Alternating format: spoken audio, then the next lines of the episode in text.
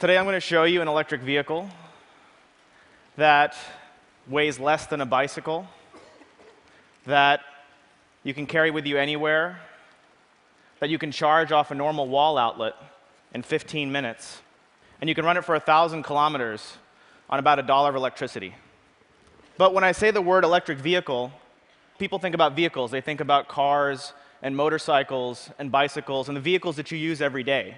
But if you come about it from a different perspective, uh, you can create some more interesting, uh, more novel concepts. So we built something. Uh, I've got some of the pieces in my pocket here. So this is the motor.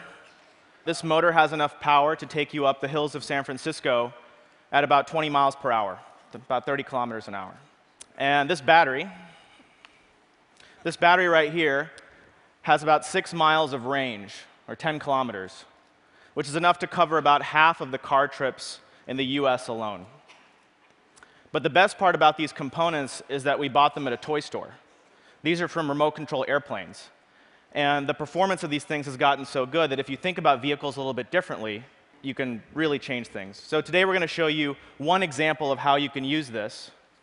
Um, pay attention to not only how fun this thing is, but also how the portability that comes with this can totally change the way you interact with a city like San Francisco.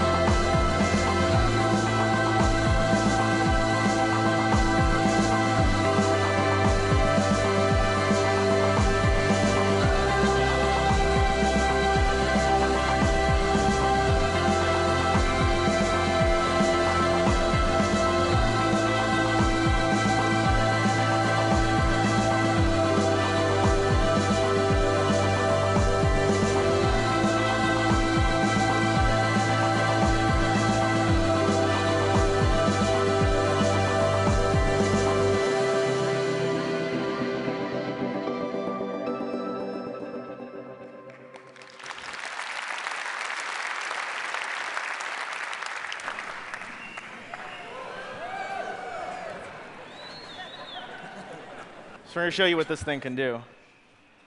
It's really maneuverable. You have a handheld remote, so you can pretty easily control acceleration, braking, go in reverse if you'd like, also have braking.